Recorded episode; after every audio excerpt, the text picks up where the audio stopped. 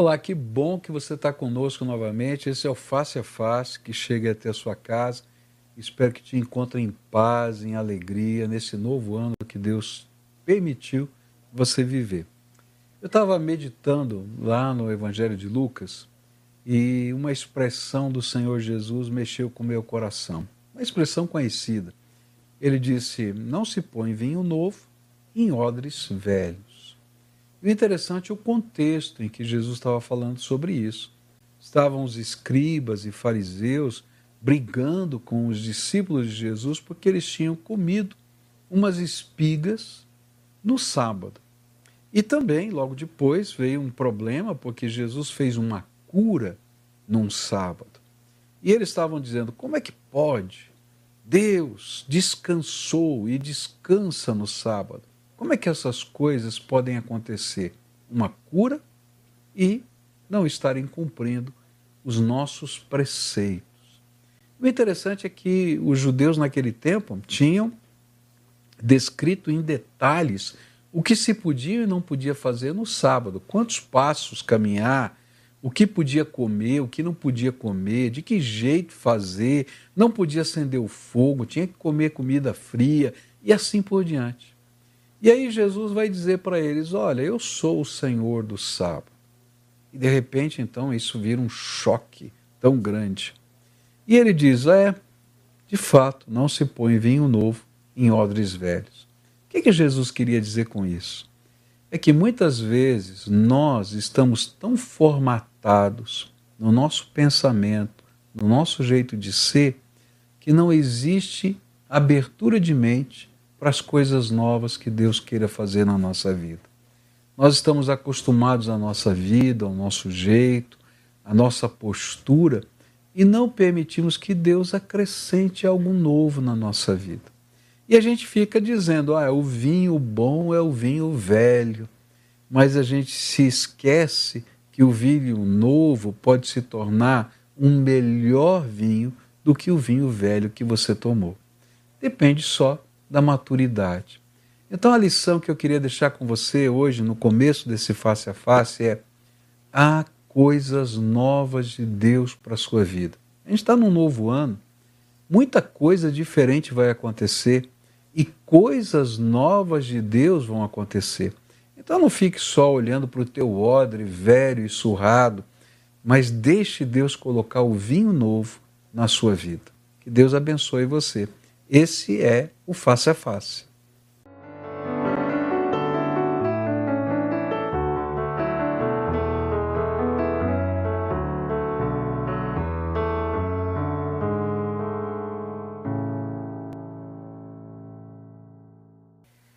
Fala, pastorzão. Estamos de volta, nova temporada. Nova temporada. Do face a face. face Agora a face. é assim. É chique o negócio, é temporada 2023, é isso aí. né, chegando e que seja um tempo muito, muito precioso. E nós vamos começar, pastor, o face a face uh, uh, de, né, de 2023 com face a face de perguntas e respostas. Poxa tá? Pinga fogo. E, e, tem muita coisa legal, porque eu, eu, nesses, nesses programas de pergunta e resposta que nós fazemos, é, é bacana que as pessoas elas começam a perguntar e algumas perguntas elas se encaixam em alguns temas.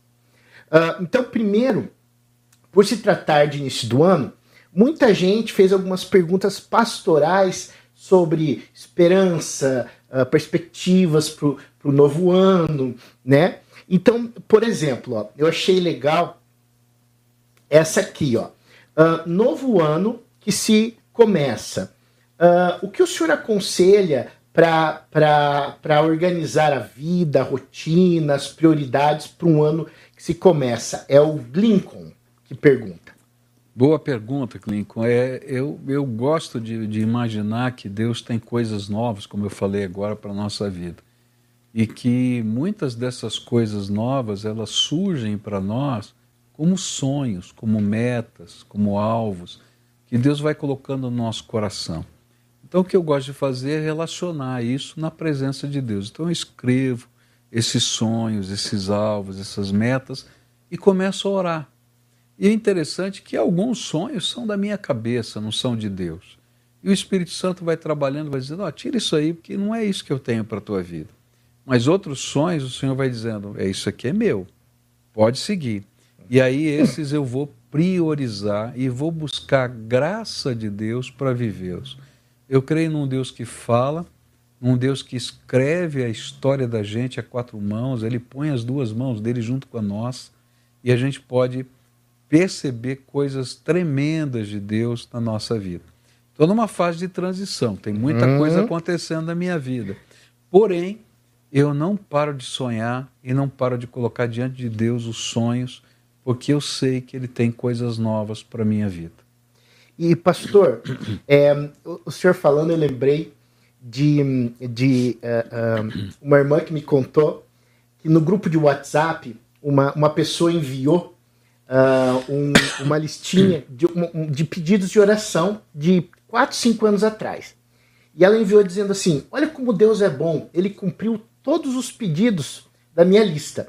Estava lá alguns pedidos, e tinha um lá é perder 6 quilos. Uau. e daí eu disse que o pessoal do grupo falou: Nossa, que benção aí, ó. Até isso Deus fez, sim, Deus me abençoou. Então é, eu achei interessante, porque ela colocou no início do ano e final do ano ela revia e colocava o que Deus tinha feito na vida dela.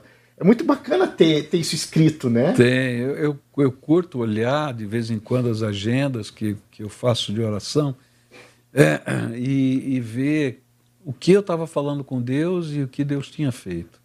Então eu, fico dizendo, puxa vida, olha que coisa tremenda. Deus é tão fiel, né? tão, tão misericordioso, amoroso que às vezes coisas que são muito simples, bobas, ele faz. Eu me lembro uma vez que eu estava dirigindo um carro, é. É, eu tinha um Fiat 147 verde abacate que quebrava em tudo quanto era lugar, primeira versão a álcool, parava em tudo quanto era lugar, e passou um Corcel 2 verde, é, metálico. Eu falei, puxa vida, Deus, eu gostaria um dia, um dia ter um carro desse.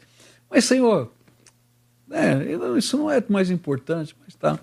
Passaram-se algumas semanas e, e aí o, o, meu sogro, né, o José, ele me levou na garagem dele e disse assim: escuta, dá uma olhada no carro que eu comprei. Era um Corcel 2 verde metálico. Ah. Eu falei, nossa, que carro maravilhoso! Tal. Você gostou? Gostei.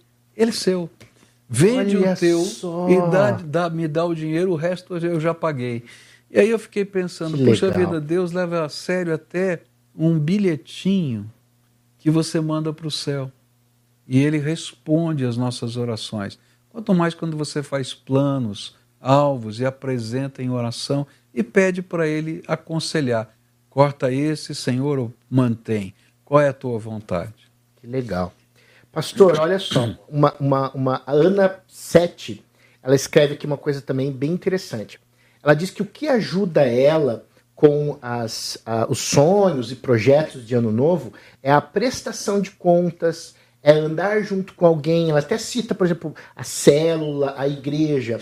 O que, que o senhor acha disso, né? De você ter alguém durante o ano para prestar contas, para orar junto contigo. Isso fortalece também você realizar os seus projetos durante o ano, né? É, eu, eu me lembrei agora de um, de um um episódio no, no meu passado, quando é, um, um, professor meu perguntou: é, Quem ora por você?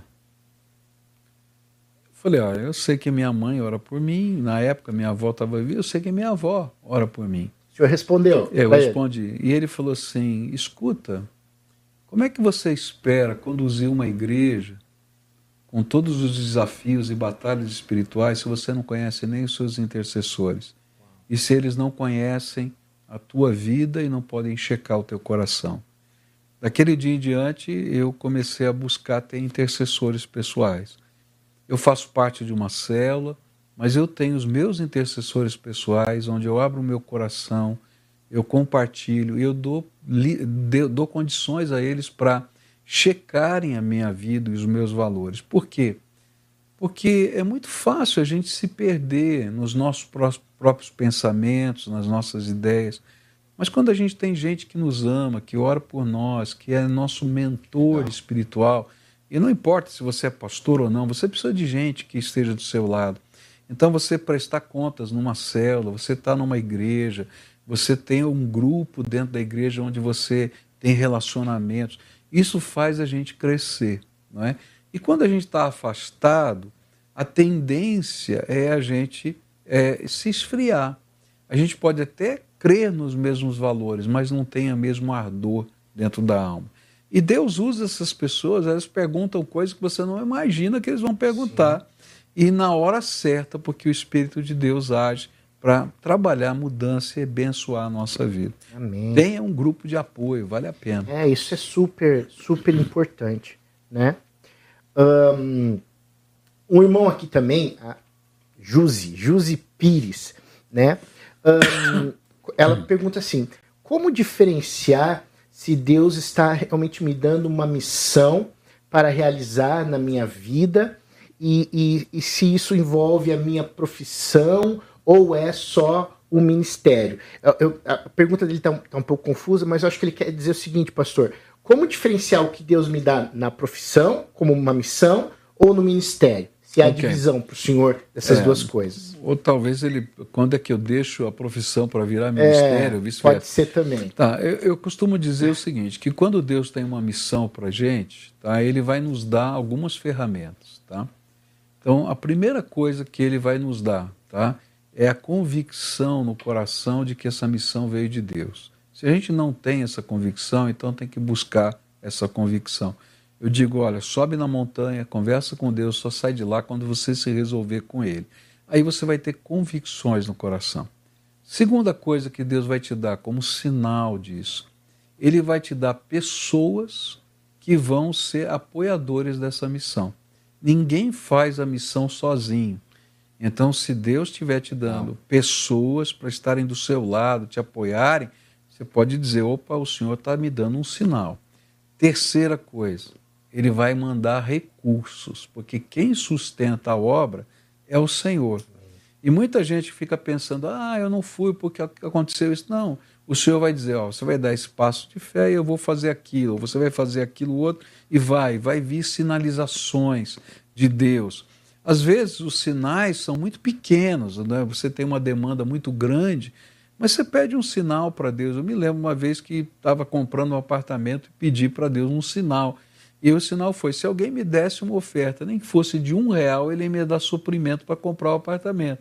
Encontrei uma senhora na rua e disse: Pastor, Deus tocou meu coração, eu não fiz no domingo. Pegou 50 reais e colocou no meu bolso. Eu fiquei tão sem graça: o que, que é isso? É, mas era o sinal de Deus, sinal de, Deus. de que Ele daria é, provisão. Então, na vida da gente, quando a gente tem um projeto ministerial, Deus vai dar primeiro a convicção na alma depois pessoas, depois recursos. Terça, quarta coisa, os nossos líderes vão nos apoiar, vão dizer: olha, isso é coisa de Deus. A igreja vai reconhecer o trabalho que Deus quer realizar através da sua vida. Quando a gente tem esses sinais, a gente toca para frente e sabe que o Senhor vai estar dirigindo cada passo. Amém. E nesse, nesse caminho, pastor, tem uma pergunta bem, interessante falar sobre igreja, igreja de Cristo, né?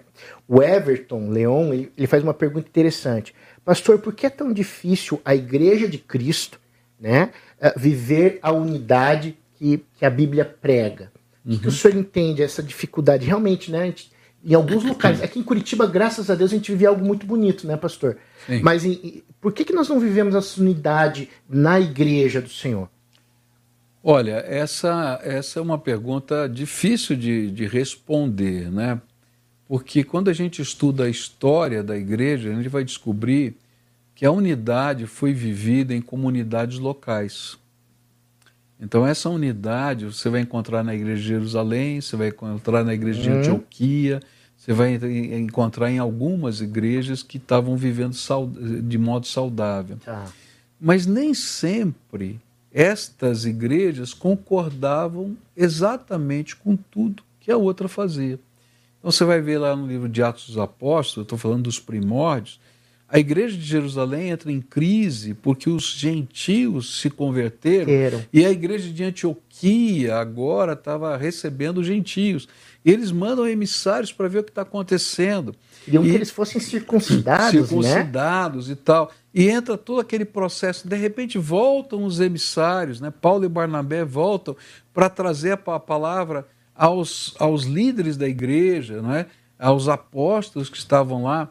E eles dizem, ok, então vamos fazer um, um acordo de cavalheiros, né? e esse acordo é o seguinte: ó, vocês se afastem da comida sacrificada aos ídolos, do sangue, né? da promiscuidade sexual e tal, etc. E, e a gente vai entender que nós temos unidade. Maravilha, a gente olha o concílio de Jerusalém e diz: tudo aconteceu maravilhosamente. Porém, você vai ler as cartas de Paulo, vai descobrir que emissários da igreja de Jerusalém vinham atrás deles, dizendo: olha, tem que circuncidar, tem que circuncidar, mesmo tendo tido mesmo uma, decisão. aquela decisão. A gente fica pensando, essa unidade existia em comunidades locais, mas na grande universalidade, isso não era tão simples de acontecer. E, e às vezes até por uma estratégia de Deus. Tá? Porque como essas comunidades elas eram independentes e autônomas, elas, quando vinha uma heresia, ela não contaminava a igreja toda, sempre tinha uma parte fiel. E, e, aí é muito bonito você ver né, como é que isso acontece. Então a gente pode ver, por exemplo, num estudo feito por um, por um sociólogo americano, ele, ele fala sobre a, o crescimento e queda das denominações nos Estados Unidos, e ele vai falar um pouquinho sobre isso. Ele diz: olha, uma, a única denominação que não é, é, sofreu tão grandemente esse crescimento e queda foram os batistas americanos. Por quê? Porque eles são independentes. Então, quando aparecia uma, uma heresia, heresia, ali, ali do outro local, lado, o outro não estava aderindo. E aí, então, havia uma unidade de fé, mas não uma unidade é, de, de corporação em tudo. Em outros momentos da história, a gente vai ver a igreja se unindo em cima de algumas batalhas muito grandes. E quais são os momentos de maior unidade da igreja na perseguição? Tá? Por quê? Porque os assuntos menores deixam de ter o valor que parecem ter. O que importa é sobreviver o evangelho e a pregação do evangelho. Então, essa é uma dinâmica que na história a gente fica olhando e fica dizendo: Senhor, como é que funciona? Então, eu prefiro imaginar que Deus vai trabalhar primeiro na comunidade local e vai dar uma visão aos seus líderes para ter uma visão de reino mais ampla e que tenha tolerância para as diferenças, porque Deus também trabalha no meio das diferenças. Que legal, pastor. Nossa, que bênção. e, e também, essa última aí falando sobre, sobre igreja, né? O, o Junqueira, a, perdão, a Esther Junqueira, ela pergunta assim: uh, quais são os maiores desafios que o senhor entende que a Igreja de Cristo passa nesse momento? Tá. É, eu acho que um dos maiores desafios que a Igreja de Cristo passa hoje no mundo chama-se secularização. Tá? É essa ideia de que uh, o, o mundo religioso ele não entra na vida da sociedade, do tempo e assim por diante. Uhum. É, é, quando a gente vive a secularização e ela entra dentro da igreja, é, aquilo que a gente vive em termos de fé pode ser simplesmente um costume, uma, uma tradição. Mas quando a gente vive o poder do Espírito na nossa vida, a gente vai descobrir que Jesus tem que estar em todos os aspectos da nossa vida. Então, para mim, a secularização, quando a gente começa a fazer uma dicotomia, isso aqui é minha vida profissional, isso aqui é uhum. minha vida espiritual, isso aqui é minha vida social, isso aqui. Então, isso começa a, a enfraquecer o testemunho da igreja. Tá? De outro lado, um outro grande desafio é que é, muita gente hoje tem uma grande resistência para ouvir o Evangelho. E essa grande resistência vem por causa da secularização, é verdade, mas também vem por causa de problemas que a própria igreja vive, no sentido de que às vezes a sua mensagem é muito mais o odre velho do que uhum. o vinho novo do poder do Espírito. E o que a gente precisa levar para as pessoas é a dimensão de um Deus vivo que fala, que toca, que, que move, que transforma. E quando alguém vive essa experiência no poder do Espírito, as demais coisas deixam de ser tão importantes assim. É algo muito real, né, pastor? Vivo. Sim. É, é, muito maior do que uma religião. Né? Isso, exatamente. A secularização nos empurra a imaginar que a religião é só aquele costume. Isso, isso. Mas você vive a espiritualidade, aí é uma coisa diferente. Pastor, agora falando de igreja, mas né, da nossa igreja especificamente, né, o senhor está vivendo aí um ano de transição, que o senhor Sim. falou, né? O pastor Michel foi, foi eleito né, o, o novo uh, pastor presidente que vai assumir. Vai tomar posse dia 30 de março. Dia 30 de março. Isso, né? exato. Aí tem um irmão que pergunta assim: Pastor, qual é a sua expectativa para esse ano de transição? Olha, meu o irmão. Bueno, o Jack Bueno. Olha, meu irmão, que pergunta difícil. Eu tenho consciência. Saber, é, eu tenho consciência da minha missão até o dia 30 de março. Eu vou terminar o ministério que Deus me deu. A partir de 30 de março, eu estou ainda. Eu digo que eu estou no limbo, tá? Eu tô, eu tô ainda aguardando alguns direcionamentos de Deus. Tem algumas coisas que eu estou trabalhando e que estão me empolgando, tá? Eu estou escrevendo um novo livro, estou já na metade dele, estou querendo publicá-lo.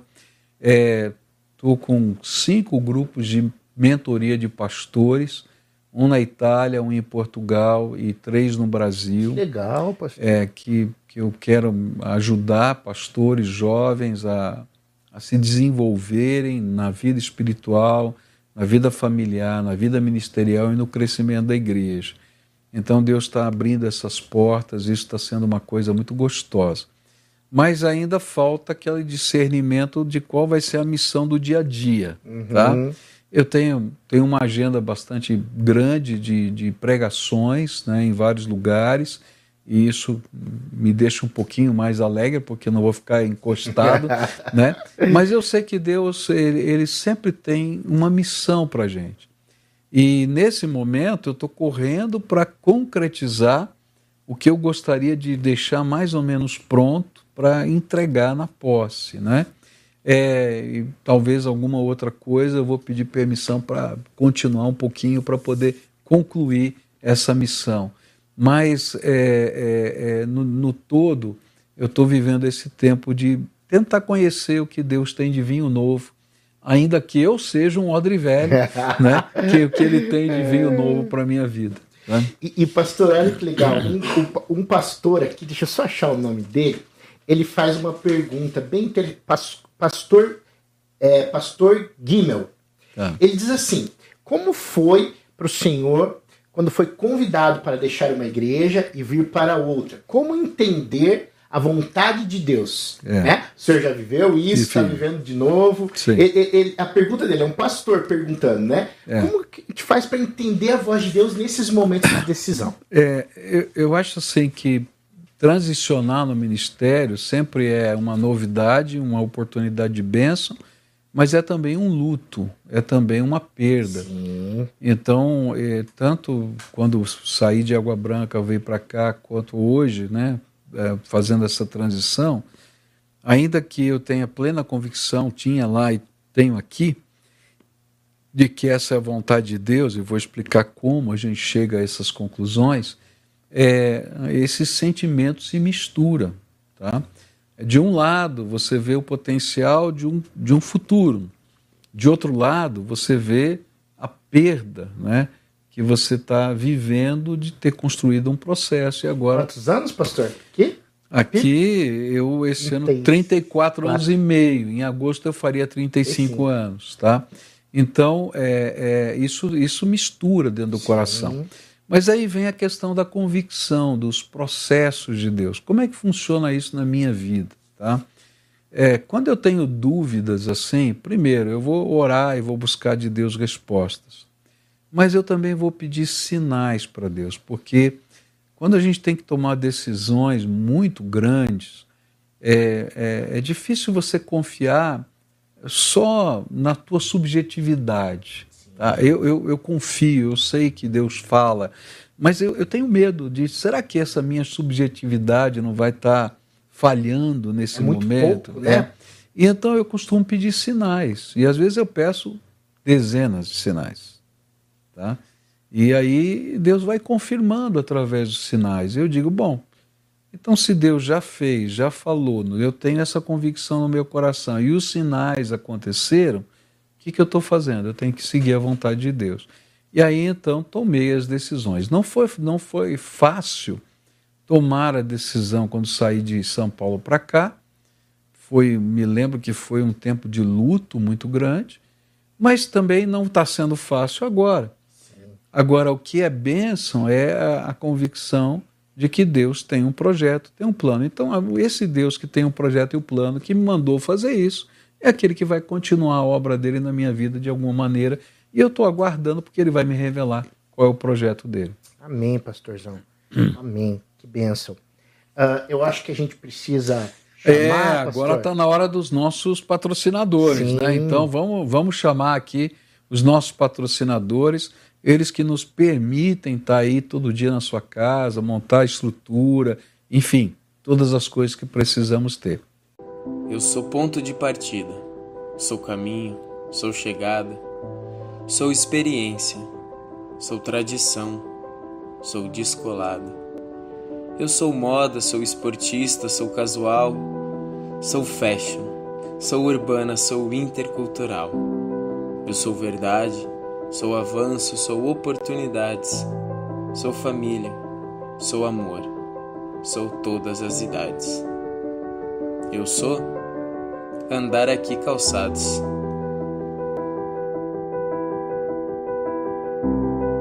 Precisando trocar os pneus? Aqui na Barão tem pneus Pirelli para seu automóvel, caminhonete, SUV e até caminhão. Pneus a partir de 309 reais. Nove lojas em Curitiba e região. Pirelli é na Barão Pneus. O Colégio Objetivo acredita no fazer para aprender e oferece experiências na melhor estrutura da cidade.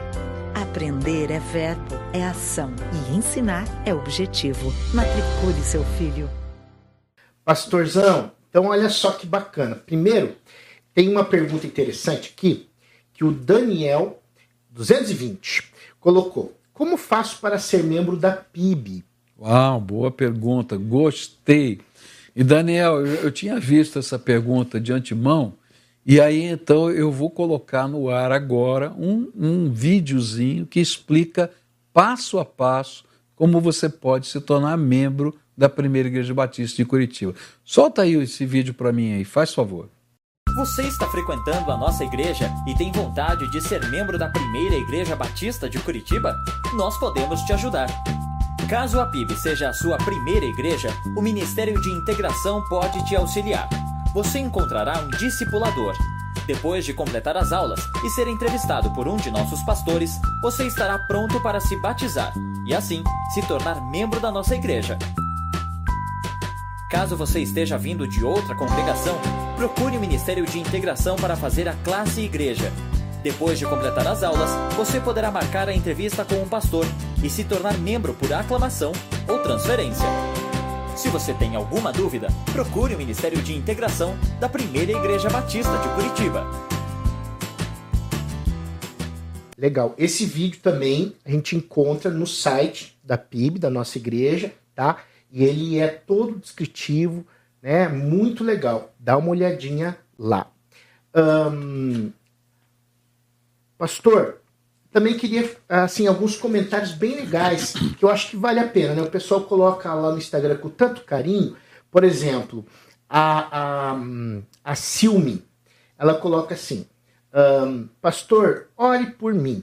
Vou fazer a prova da OAB dia 26 do 2. Então, Silmi, ó, vamos estar tá orando pela ah, sua então vida. Então vamos parar e vamos orar agora. Amém. Vamos tá? lá, pastor. Então. É, Senhor, tu sabes como isso é importante na vida dessa jovem, Senhor, e como é difícil essa prova. A gente sabe disso. Então eu quero te pedir que o Senhor dê sabedoria, que o Senhor dê graça, que o Senhor dê entendimento e que na hora que ela for fazer a prova ela esteja, esteja calma para que ela possa lembrar tudo quanto já estudou através da graça do Senhor. Abençoa essa tua filha. É aquilo que eu oro em nome de Jesus. Amém. Amém. E, amém. e muita mensagem de carinho, pastor. Por exemplo, né? Ah, deixa eu só achar o nomezinho aqui. Aqui, ó. A Zelinda.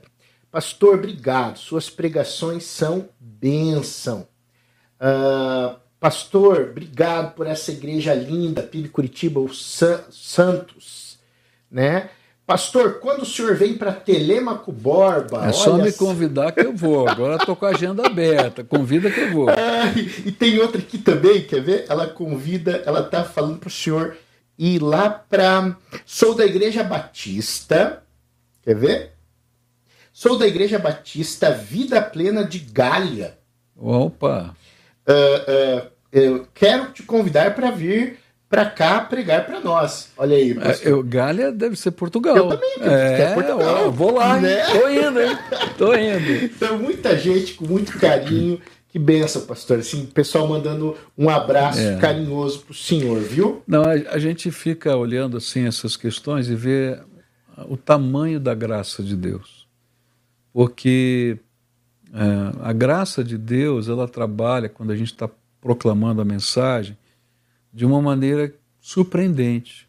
Às vezes aquilo que eu falei né, hoje, para você não tem sentido nenhum, mas de repente aquela outra pessoa, o Senhor vai lá e aplica. Então, assim, eu fico olhando como Deus trabalha esse processo, como Ele derrama graça. Então, a Ele seja toda a honra, toda a glória e todo o louvor. E, e, antes, né, pastor, a gente só tinha essa questão do ao vivo, né? As pessoas vinham, assistiam o culto e eram tocadas. Hoje, uma pregação assistida talvez 5, 10 anos depois, o Senhor ainda, o Espírito Santo, usa para tocar a é. das pessoas. Hoje eu recebi um é? recadinho, você falou, né? Recebi um recadinho de um, uma ovelha que hoje é ovelha de um outro pastor, que mora fora do país e ela mandou um recadinho para mim: Olha, eu ouvi a sua mensagem de não sei quantos anos atrás e o senhor usou aquela mensagem para o momento difícil que eu estou vivendo hoje. Então a gente fica Uau. pensando assim: como Deus, na sua é sabedoria, usa coisas dessas né, para ministrar o coração dos seus filhos. Legal. Pastor, vamos entrar agora né, numas perguntas mais teológicas, vamos que entrar na área de, de oração. Mateus capítulo 5, 6 e 7, ali, o Sermão do Monte. E o Gerson Carvalhal pergunta: em Mateus 6, 33, uh, qual a melhor forma para buscar o reino de Deus e a sua justiça? Ok. Então, primeiro, é, é a gente tem que colocar o que o que está na ênfase, tá? O texto diz: buscai primeiro, tá? Uhum. Então, o que a Bíblia está dizendo é: dê prioridade às coisas de Deus. Dê prioridade àquilo que Ele quer da sua vida. Dê prioridade à palavra de Deus. Dê prioridade à sua comunhão com Jesus. Então, quando você busca primeiro o reino, você está se conectando com prioridade. o rei e colocando ele em prioridade. Uhum. E a sua justiça, porque se você está conectado com o rei, a, o caráter desse rei, a visão desse rei, a maneira de enxergar o mundo desse rei, que é o nosso Senhor, tem que estar impregnado na tua vida. Nossa, ser a é. sua. É. E que a gente vive, quando perguntaram sobre o problema da igreja, é que às vezes a gente tem um costume de buscar o reino como igreja, como religião, e não o rei, tá? E como rei, como igreja, como religião, eu não vivo a justiça dele. Eu não sou impregnado pela transformação do espírito. Enquanto que a palavra de Deus vai dizer, quando eu busco o rei em primeiro lugar, o reino dele, então eu vou ser impregnado pela justiça dele, pela maneira de enxergar o mundo, a vida. E aí a Sim, nossa cosmovisão, cosmovisão que vai entrando dentro da vida da gente. Então, como? Coloque em prioridade o Senhor. Coloque em prioridade a sua palavra, coloque em prioridade a, a sua busca espiritual. Essa conexão com Ele vai fazer essa diferença e vai promover uma mudança de valores e vida. Que legal. Benção. Hum.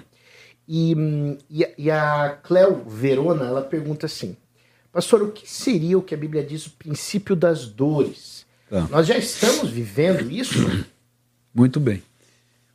Jesus disse né, que a partir da sua morte e ressurreição começaria o princípio das dores. Tá?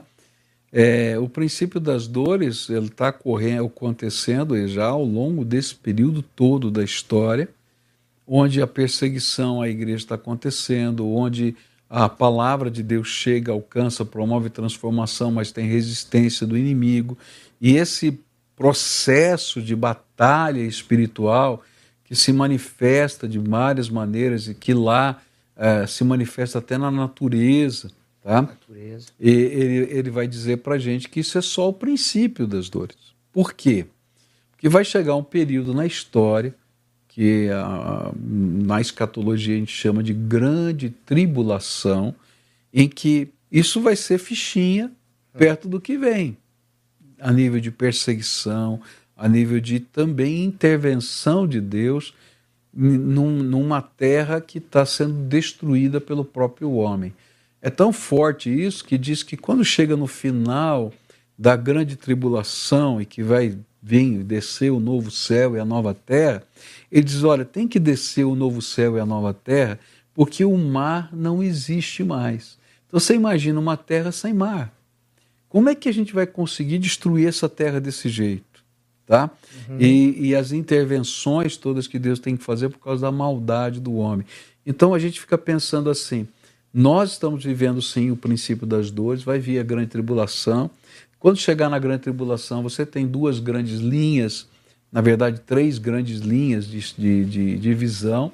Né? Alguns que não acreditam que vai existir essa grande tribulação, eu discordo deles, que a Bíblia fala muito claramente sobre isso alguns que dizem que a igreja não vai passar pela grande tribulação.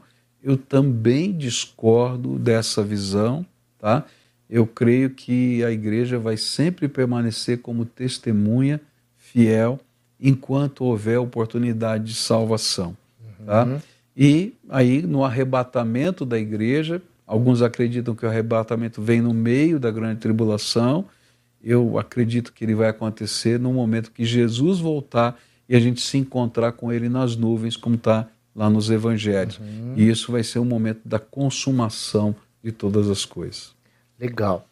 Um, tem aqui também, pastor, a um, Regina. Primeiro falando, né? Quando for para Curitiba, eu quero visitar a PIB, faz parte dos meus planos. Que benção, Regina. Bom, será muito seja bem-vinda bem aqui, viu? Pode ter certeza. E, e, ela pergunta também dos. dos uh, o senhor comentou, né? que está escrevendo dos seus próximos livros. Sim. O senhor comentar quais são. Olha, eu tô, eu tô com um projeto bem encaminhado, né? O título ainda eu não tenho certeza que vai ser esse, mas é Deus usa gente simples. que e, legal. e eu pego uma série de personagens da Bíblia, alguns que os nomes são conhecidos, outros que a gente não sabe os nomes, e como Deus usou essas pessoas para fazer diferença no seu tempo e na sua época. E é um desafio para que todos que é, querem servir a Deus entendam que há lugar para eles no reino para fazer diferença nessa terra. A gente diz, não, tem que ser grandão, tem que fazer isso, tem que fazer Não, a gente tem que ser servo de Deus, Amém. gente boa. Enquanto a gente estiver fazendo isso, a glória de Deus vai se manifestar e nós vamos fazer a diferença onde o Senhor nos colocar. Então esse é o próximo livro, tá?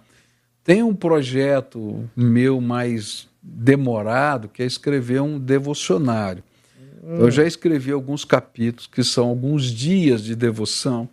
Mas ideia é um devocionário o ano inteiro? 365 eu tô, eu tô tremendo na base. o projeto é escrever é, sobre o que aconteceu na história do cristianismo no dia de hoje. Tá? Então, tentar descobrir na história do cristianismo algum fato relevante e, e, dizer, olha, no dia de hoje, tá? E aí Uau, o dia do um ano. De pesquisa grande. Grande. Aconteceu isso tal. Aí aplicar esse evento da história com o texto bíblico ao coração das pessoas. Tá? É difícil, eu, eu, eu comecei e tenho apanhado, porque a parte de pesquisa é, é. muito difícil e intensa. Mas eu tô, tô animado, um dia desse consigo terminar esse negócio. Que legal. E, e pastor, a gente está falando sobre livro. Olha que interessante a pergunta da Janaína Araújo. Pastor, quais os melhores livros que o senhor já leu sobre avivamento? É, olha, um, eu, é difícil falar sobre. O, o senhor, desculpa te cortar, eu lembrei, teve uma vez, logo que eu casei com a Kelly, numa conversa, eu pedi para o senhor indicação de um livro. E o senhor me indicou o é, é, Em Chamas para Deus. Sim. Uhum. Em Chamas para Deus é um livro muito gostoso de ler e, e que fala sobre o coração ardente. Né? Inclusive o nome dele hoje é Coração Ardente. Ele, ele a editora mudou o nome. Né? É. E é um livro excelente, tá? Tem um outro livro que criou um impacto muito forte na minha, na minha alma, que foi o Preço do Grande do, do Avivamento. Preço do Avivamento. É, escrito por, por Enéas Tonini há muitos anos atrás. Esse deve você vai achar em sebo só, porque não está sendo editado. Mas ele é um livrinho fininho que ele conta é, a biografia é, de, de vários avivalistas da história, de uma maneira sucinta, duas páginas, uma página e meia. Eu li quando adolescente e ele, e o foco dele é assim, olha, o avivamento, ele acontece, mas ele tem um preço, a busca. A Uau, busca é o uau. grande preço. Se você quer ser uma pessoa avivada, busque o Senhor. Quanto mais você buscar, você vai encontrar a graça de Deus. Então, é um livro muito gostoso de ler, rápido de ler. Pena que não está sendo mais editado, mas que fez grande diferença na minha vida. Eu tenho lido agora um livro que, que segue mais ou menos a linha desse livro, que eu estou dizendo o preço do grande avivamento, chama-se Momentos Decisivos. Momentos Decisivos conta a história de uma série de líderes de avivamento ao longo da história, inclusive da história moderna, contemporânea, e, e ele, ele mostra os momentos decisivos para que startasse o avivamento no coração das pessoas que, que foi de diferente que aconteceu? Em português? Em português. Momentos decisivos. Legal. São livros muito interessantes, eu recomendo cada um deles. Que bacana. Pastor, nossa reta final aqui, vamos falar um pouquinho, tem bastante pergunta pastoral sobre na área de família também. Ah. Ah, tem uma irmã aqui, é, Tassal Lopes. Ela faz o seguinte: um, sou casada mas meu relacionamento é muito abusivo. Meu marido é abusivo e tóxico sempre. Estou em pânico. Como agir né, nessas situações? É. Uau, essa é uma pergunta, pergunta? muito difícil, né? Eu, eu, vou, eu vou responder com algumas histórias, tá? Porque eu acho que fica mais fácil de contextualizar. É, eu gosto muito de um livro, tá? Queria recomendar, chamado Limites. Muito bom, pastor. Tá? Muito bom. Por quê? Porque às vezes nós, como crentes, nós não entendemos que o próprio Deus coloca limites para a minha vida, para a sua vida, e que nós precisamos ter limites para a nossa vida e também nos relacionamentos que são abusivos. Então, ele tem esse autor escreve dois livros, Limites e depois Limites no Casamento, que trata exatamente dessa questão de abuso e assim por diante. Então, eu queria contar algumas histórias, tá? Então, por exemplo, eu me lembro da conversão de um homem que um homem muito forte, era um pugilista, tá? E que é, esse homem bebia e quando bebia se tornava abusivo agressivo. E um dia ele pegou um dos seus filhos, na sua loucura, e pendurou no lustre da sala para enforcá-lo.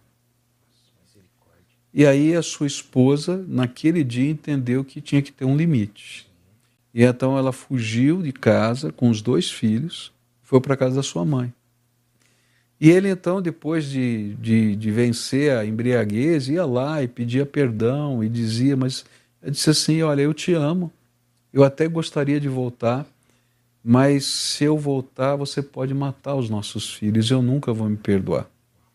E aí, esse limite que ela colocou por um, uma conduta abusiva fez com que esse homem batesse na porta de um vizinho dele que era um pastor de São Paulo. E esse pastor começou evangelizado, esse homem se converteu, a família dele foi restaurada e eu tive o privilégio de casar os filhos deles, Uau, de, ver, de apresentar os netos dele. Então, eu diria assim: às vezes, quando a gente coloca limites, a gente está cumprindo propósitos de Deus. Tá? Eu já vi histórias que não foram tão bem sucedidas. Me lembro de uma mulher que chegou toda ensanguentada é, na porta da igreja, porque o seu esposo, que tinha dois metros de altura, pesava 130 quilos, tinha esbofeteado a mulher. Então você pode imaginar o que significa um tapa desse. Né? E ela chegou toda ensanguentada. E aí a gente tem que aprender a colocar limites. Por quê? Porque Deus não quer que você perca a sua vida. Tá? Agora, se houver transformação, se houver mudança verdadeira, genuína, Deus vai trabalhar também a reconciliação. Mas se não há essa oportunidade, Deus quer que haja condição de você viver a sua vida em paz, em harmonia, com a graça dele, né, na sabedoria dele, cuidando dos seus filhos e assim por diante. Eu recomendo a leitura desse livro, Limites. Eu acho que ele vai dar um peso interessante nesse processo.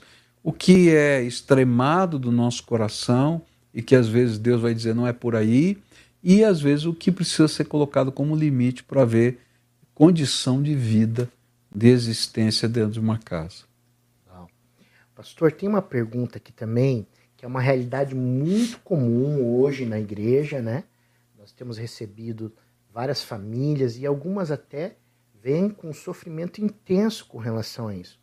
E a Vanelli, Vanelli RC, ela pergunta assim: Pastor, qual o seu conselho para um casal, segundo casamento, onde tem filhos adolescentes e adultos dos dois lados? Como, como uh, ela fica três pontinhos aqui, mas eu acredito que a pergunta dela né, como conciliar isso, essa questão dos filhos. É.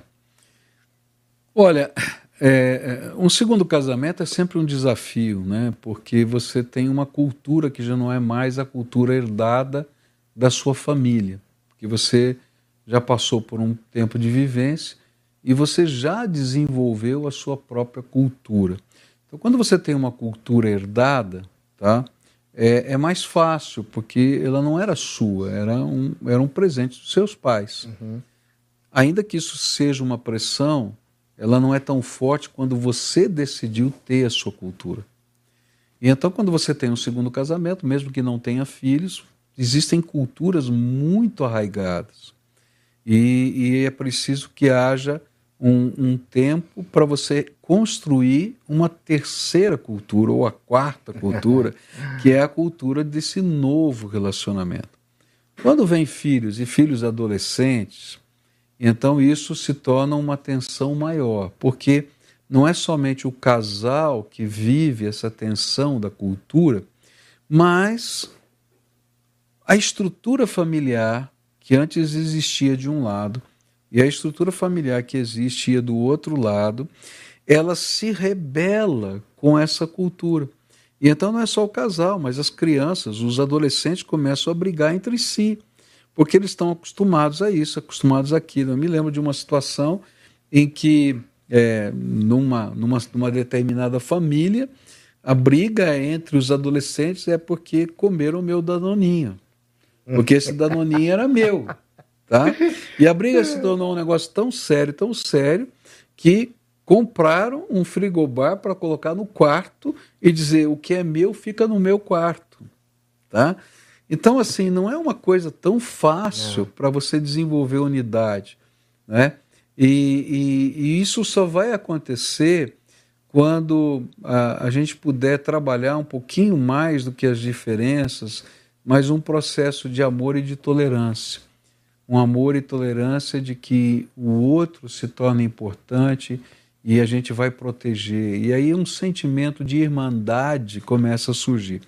Há muitos anos atrás tinha um, um, filme que falava sobre esse tema, né? os meus, os seus e, e os, os, nossos. nossos. É, é, é, um, muito bom. É um filme muito interessante que mostra essa dinâmica da, de uma guerra né, entre é, adolescentes dentro de uma, uma, casa. E... Ele tem seis e ela tem oito. É, é uma loucura. Isso, é. uh -huh. E eu me lembro que. São viúvos o, e eles casam. É, e o que é bonito nessa história é que a unidade nasce quando é, ó, um grupo, né, uma desse, um desses filhos, ou grupo desses filhos, começa a sofrer bullying. Isso. E aí os outros dizem: não, são nossos irmãos, nós vamos proteger. Exatamente. E aí o sentimento de unidade começa a nascer. Então eu acho interessante até rever esse filme, não sei se é possível achá-lo. Tem no Prime. É, uhum. e, mas é assim, é interessante para você ter uma ideia de que, às vezes, valores comuns que são perseguidos e desafios comuns podem gerar mais unidade do que bronca, conselho e assim por diante. Então a gente promover encontros né, que possam fazer com que as diferenças possam se Pontos tornar comuns, né, pastor? Muito legal. Isso. Que bacana. Pastorzão, nós estamos aí já no, no nosso tempinho final e hum, eu, eu queria. Tem uma pergunta que eu acho uh, uh, bem bacana, a gente estava falando sobre, sobre, sobre igreja, né? sobre uh, desafios. E, e, e tem um, um, irmão que pergunta assim, né? pastor, baseado né, na sua vida, no seu ministério, um, que, que conselho o senhor daria para eu me tornar né, um bom profissional, um bom sacerdote, um bom trabalhador, é o Gabriel que pergunta. Ah. Então, uh, né, um homem né, em todas as áreas, como eu posso uh, ser um, um, um, bom exemplo em todas essas áreas? Olha, eu acho que o segredo Jesus já falou e a gente acabou de comentar: buscar primeiro o reino de Deus. Então, isso nasce né, é, da semeadura do Espírito na nossa vida.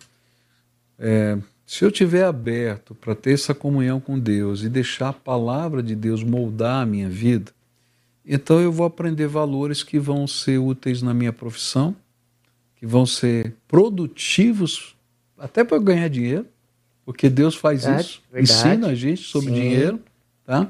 Que vão ser úteis na, nos relacionamentos interpessoais dentro da casa, que vamos ensinar a ser sacerdote do, do lar, é, protetor da família e assim por diante.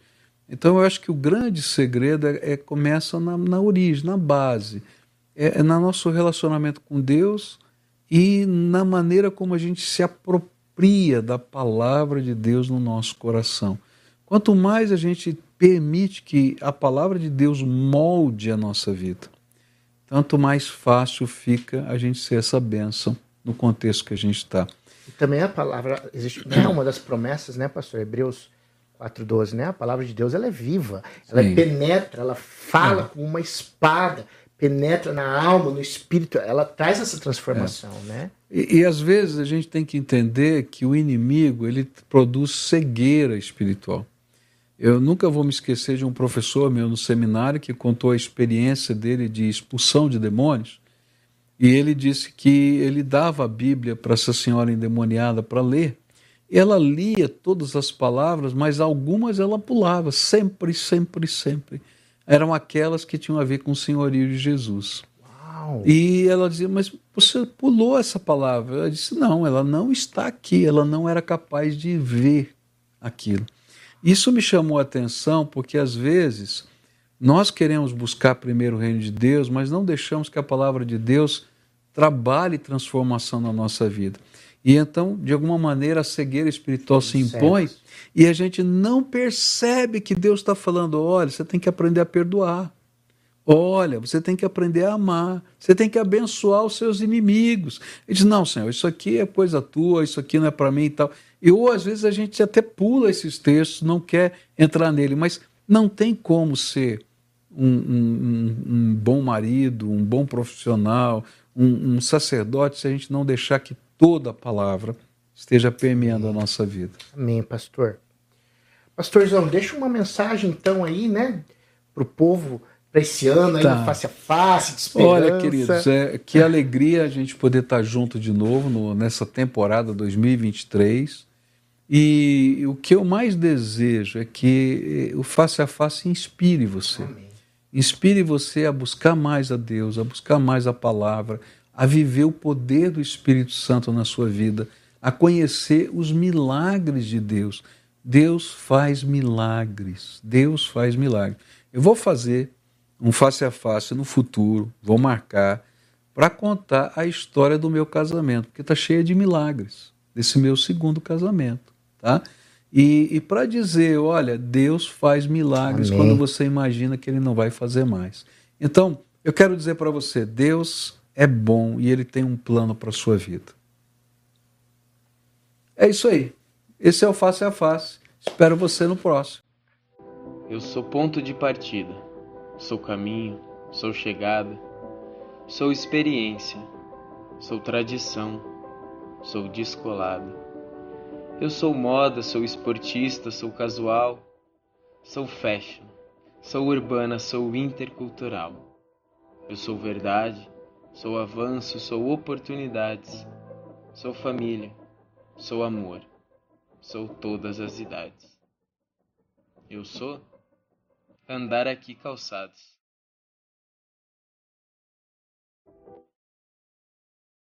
Precisando trocar os pneus? Aqui na Barão tem pneus Pirelli para seu automóvel, caminhonete, SUV e até caminhão. Pneus a partir de 309 reais. Nove lojas em Curitiba e região. Pirelli é na Barão Pneus.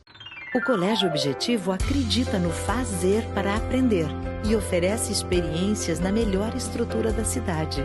Aprender é verbo, é ação e ensinar é objetivo. Matricule seu filho.